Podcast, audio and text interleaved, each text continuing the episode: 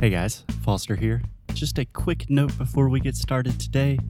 We are doing something very, very cool in 2020. So, this year we are going to do 12 language challenges in 12 months.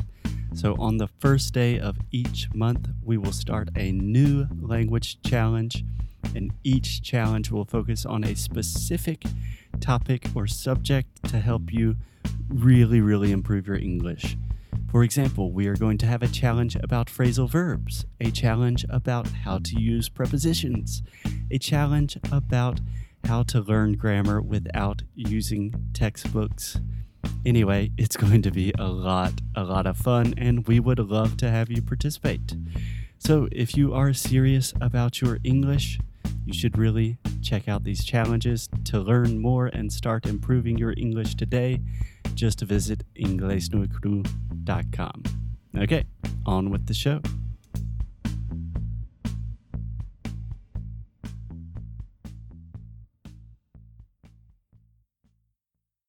People walking on top of our heads while we're in the basement of the co working.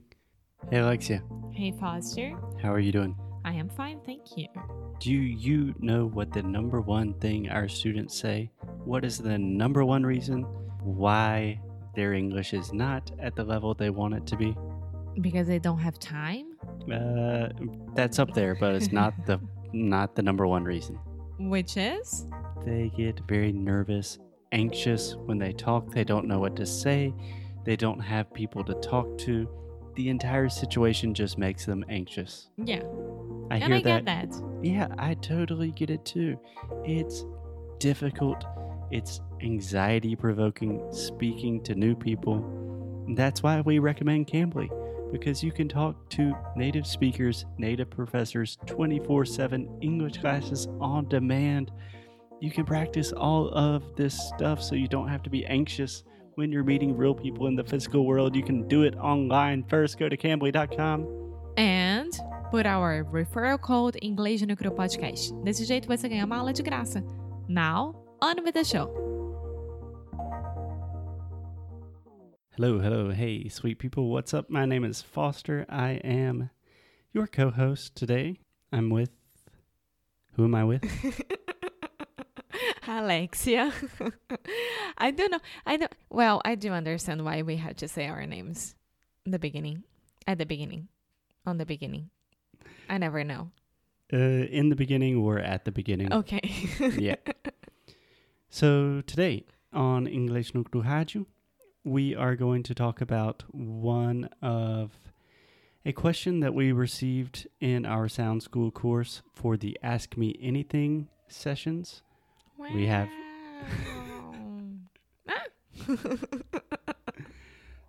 Opa, So there is a lot of noise where we are recording right now. because so, we are near a hospital. So. Yeah. Anyways, we're just going to ignore that and go directly to the question.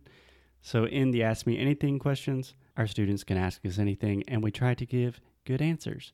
And we try to keep the options very open so you can ask about pronunciation, language, grammar, intonation, prepositions, whatever. But I think this question is the most open question that we have ever received. Thank you, Marcelo. Yeah, so this one is difficult. I think that's why we have taken a while to respond to it. So, do you want me to read the question? no, I won't. I will. Okay, go for it.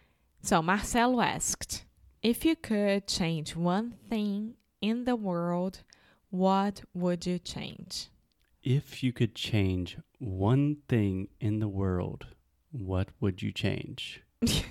and why, I imagine. No, he didn't say why. But we can answer why. You of course. you can't answer that question without explaining why. So, my first response, Alexia, would be I want to ask Marcelo if you could change one thing in the world, what would you change? I would change poverty. You would change poverty? Yeah. Poverty. Poverty. Poverty. Poverty. Yeah. Poverty. yeah, you don't have to try to make the flap T so much. Just say poverty. Poverty. what? I know you're really trying to make a good flap T sound. Just say it naturally. Just say it very slow. Poverty. Poverty. Yeah. And when you say it a little bit faster, that T will get a little bit softer. Poverty. Poverty. Poverty. It's really hard. Yeah. The RT combination can be very difficult. Poverty. Poverty. Poverty. So, my recommendation here, Alexia, is start slow and just say this with a normal T sound. So, say poverty. Poverty. You can say that perfectly. Thank Okay. you. So, just stay with that. And I promise when you start speaking faster, that T will get softer and softer. And eventually, you will start speaking like me and say poverty. Poverty. Perfect. That's a great start. What would you change about poverty? Ev- well, everything about it. It wouldn't ex- exist anymore. Okay. Adios, poverty. That's it. No one else in the world would be poor. And do you think that would be the most important thing you could fix? Because imagine, like, I don't know, most rich people, I can't They give sto- an answer in this podcast without like really thinking about it because I know that you would come with a very good argument and I always get so mad because I can't beat the argument. So let's do it. Come on. oh, you want to have a debate? Is no, you're but saying? that's a problem. Everything is a debate. Are you admitting your intellectual inferiority here on the air? If it was in Portuguese, you would be done. Pode ser, a gente pode falar em português? No, this is an English podcast. Okay, so this is an existential question, so you can't just give an answer and say, okay, that's cool. You have to say, does that really make sense? Because I know a lot of rich people who are super sad. The problems of the world still exist. Still, a lot of. I just imagine if everyone, if poverty didn't existed, everyone had access to basic resources the world would still be a crazy and messed up place. Less so, but still crazy. Yeah, of course. But it's it's interesting because yesterday I was having my hair cut and I was talking to the hairdresser and he was like, "You don't see poverty here in Portugal." And I'm like, "Yeah, but I'm sure that it, it exists." And he said, "Yeah, of course. In every country it exists, but here in Portugal, everyone is like middle class or rich. Every single person because everyone has access for Access to? to everything. If you get ill, you go to the hospital, everything will be fine. If you need a medicine, you go to the health center and you're gonna pay four euros for that. And he was talking about it.